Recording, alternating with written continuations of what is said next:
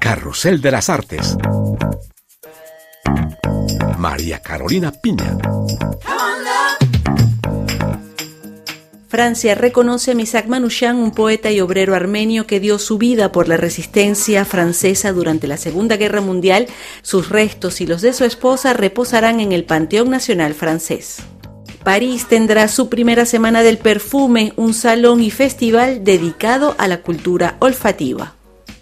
La exuberancia del Egipto de los faraones se despliega a través del arte digital en el Atelier de Lumière de París. Y escucharemos a la gran ganadora de las victorias de la música, la cantante Zao de Sagazon.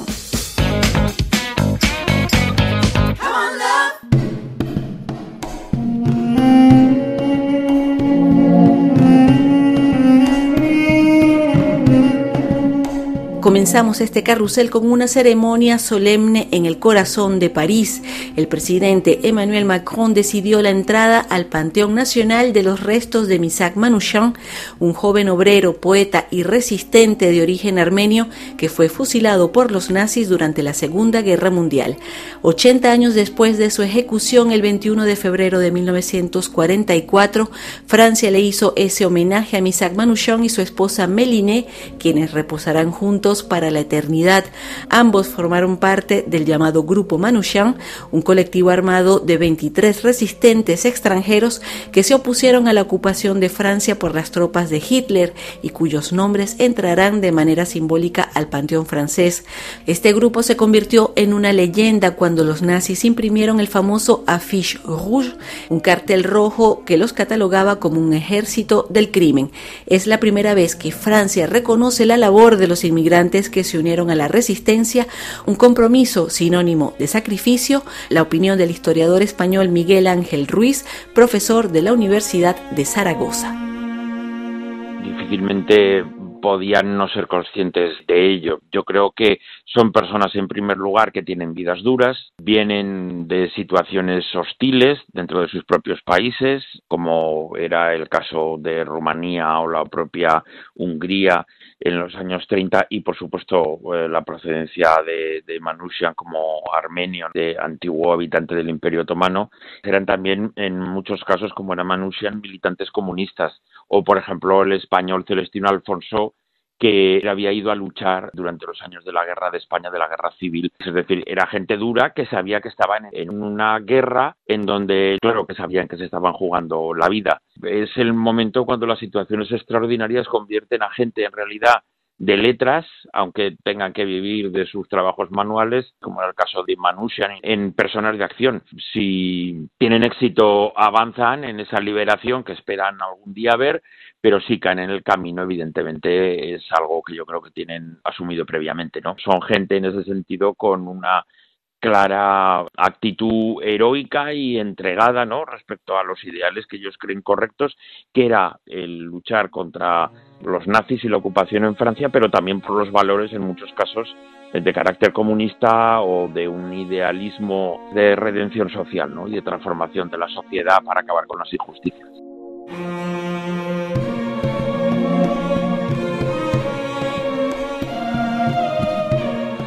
Ma chère Méline, ma petite orpheline bien-aimée, dans quelques heures je ne serai plus de ce monde. Nous allons être fusillés cet après-midi à 15 heures. Cela m'arrive comme un accident dans ma vie. Je n'y crois pas. Mais pourtant je sais que je ne te verrai plus jamais. Horas antes de ser fusilado en el Mont Valérien, cerca de París, Misak Manouchian escribió una carta desgarradora a su esposa Méliné, donde le declara su amor y su compromiso con la libertad. Esa carta a su esposa, que, además fue muy importante porque fue quizá uno de los principales factores que hacen que la memoria de Manouchian se mantenga en el tiempo por un libro que publicará en 1954, es la constatación de lo que decía antes, es decir, que eran mm, personas realmente conscientes de la labor que estaban haciendo y de que eh, eso iba a quedar para el futuro de alguna manera, por lo menos esa resistencia, esa lucha, ¿no? Son ejemplos que quedan y por un lado está evidentemente el, patetismo, la ternura con la que se dirige a su, a su pareja y por otro lado la, constatación de que, bueno, de que el juego por llamarlo de alguna manera, en el que están implicados conlleva la propia vida. Entonces, bueno, yo creo que son esos rasgos que le dan esa dimensión heroica ¿no? a las vidas de estas personas y sobre todo cuando hay una capacidad de expresión y de reflexión como demuestra esa carta ¿no? o cartas parecidas especialmente en la resistencia. La entrada de Misak y Méliné Manouchian al panteón francés ha causado gran emoción en Francia y Armenia. Pasamos ahora a otro tema muy diferente anunciándoles el primer salón del perfume y de la cultura olfativa en la capital francesa. Salón y Festival. La primera semana del perfume de París reunirá en la capital francesa a unos 50 exponentes locales e internacionales, principalmente de la perfumería independiente, pero también todo un programa en torno al aprendizaje, la química de los olores, la cultura olfativa o los grandes clásicos del perfume. Mathieu Chevara es el cofundador de Ne Nariz, la revista olfativa creadora del evento. Es un evento inédito en París a pesar de que es una ciudad emblemática del perfume. No había un salón dedicado a la cultura olfativa. El olfato es un sentido que se ha abandonado, quizás porque los olores son invisibles, inmateriales, o porque está ligado a nuestro lado más animal. La industria además ha hecho del perfume un producto de consumo y de lujo.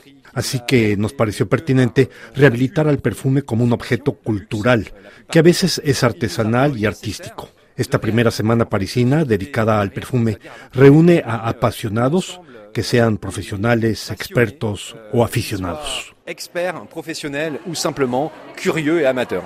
La Semana del Perfume en París reunirá casas de composición y perfumistas y permitirá a un público amplio reapropiarse del sentido del olfato. Marc-Antoine Cortiquiato es uno de los perfumistas más brillantes de Francia.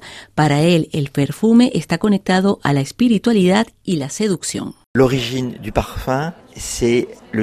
El origen del perfume es lo divino. En todos los continentes, en todos los países y en todas las religiones, el hombre aprendió a quemar materias para liberar el perfume. El humo traía los olores y por eso en latín se dice perfumum, es decir, perfume. La otra vertiente del perfume es el erotismo. Desde la antigüedad los hombres y las mujeres se perfumaban para seducir. Esto generó expediciones y batallas terribles para buscar las mejores esencias y plantas por el mundo. Es decir, que la historia del perfume cuenta la historia de la las civilizaciones.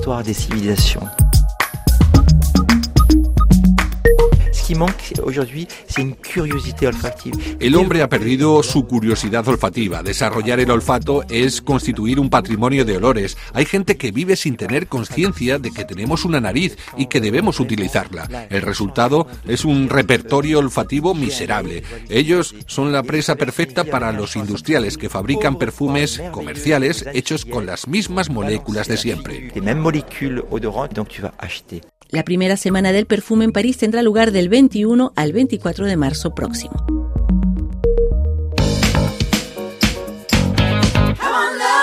Nos vamos ahora al Centro de Arte Digital de París.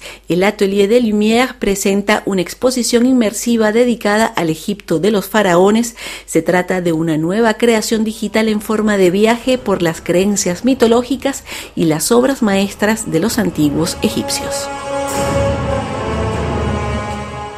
El Egipto de los faraones de Keops a Ramsés II es una proyección monumental para remontar al pasado 3000 años antes de Cristo y descubrir las costumbres, las pinturas, bajos relieves y papiros que cuentan la construcción de las pirámides egipcias que nos fascinan aún hoy. Virginie Martin es la directora de esta creación artística. L'exposition s'ouvre sur une, une, tempête de sable qui vient révéler les vestiges. La exposición se abre con una tormenta de arena que deja al descubierto los vestigios del Egipto antiguo esto nos hace ver lo infinitamente pequeños que somos frente a la majestuosidad de la civilización egipcia. Después, el espectador presencia la creación del mundo, según las antiguas creencias, y luego vemos escenas de la vida cotidiana, la agricultura, la caza, la pesca, la vida en los palacios y la la construcción de las pirámides, con el traslado y el apilamiento de estos bloques de piedra inmensos. También mostramos a los faraones y reinas más conocidos y asistimos a los ritos funerarios. Terminamos con un viaje al paraíso de los egipcios, el Auru, en medio de las estrellas del más allá. De l'Égypte antique, un univers complètement céleste. Euh, donc on, on finit la tête dans les étoiles finalement, euh, dans l'au-delà.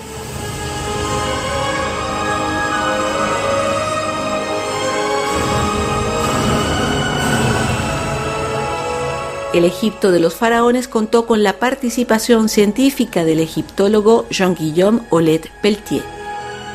En choisissant dans cette exposition des pharaons connus Esta muestra presenta a los faraones más emblemáticos, pero que en realidad pocos conocen en profundidad. Vemos a Ramsés II y su esposa Nefertari. Viendo sus tumbas y el templo de Abu Simbel, entendemos el pensamiento y el rol de este faraón, pero también el de su esposa. Nefertari fue una reina fascinante y estratega. Ramsés II la amó por encima de todo y construyó para ella la tumba más hermosa. La unión de estas dos figuras consolidó la autoridad de Ramsés al principio de la novena dinastía. Era una época de muchas insurrecciones y Ramsés pudo mantener su poder gracias a la ayuda inestimable de Nefertari. Et là, Ramsès II avait besoin de consolider son pouvoir. Sa femme l'a aidé euh, de manière remarquable. Esta creación visual y sonora en el Atelier des Lumières de París muestra una gran cantidad de obras de arte y funerarias hechas de oro, material sagrado para los egipcios. De de, de. El oro es una de las principales riquezas de Egipto, pero también tuvo una importancia simbólica. En los textos eh, funerarios que son el libro de los muertos y los textos de las pirámides, el oro era considerado como la carne de los dioses, y cuando el faraón llevaba esos pectorales dorados, el oro recubría todo su cuerpo y se volvía divinidad. Sur le pharaon, il devenait divin lui-même. El Egipto de los faraones de Keops a Ramsés II se presenta en el Centro de Arte Digital Atelier des Lumières en París.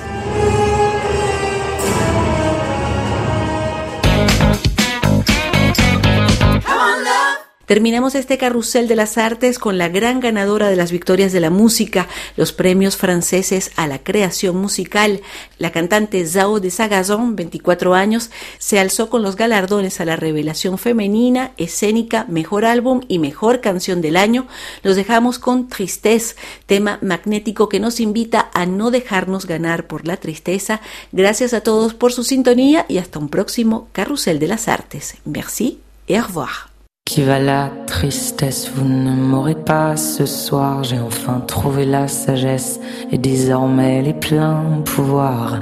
Quelle audace de me faire croire que je ne suis qu'un pauvre pantin manipulé par vos mains dégueulasses de désespoir. Marionnettiste je suis et sûrement pas l'inverse. Les émotions sont des couleurs. Je suis le peintre qui les renverse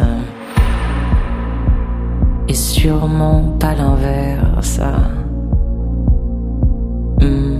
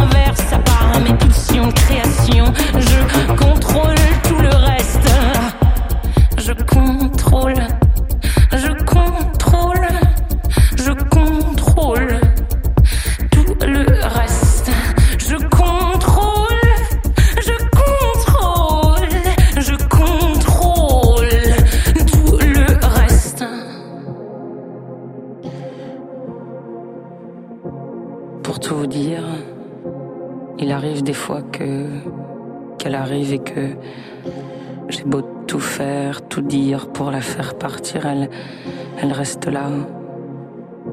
Et en fin, en, fin de compte, je me demande même si elle serait pas là un peu tout le temps. Tristesse est là et tristesse. Marionnette, on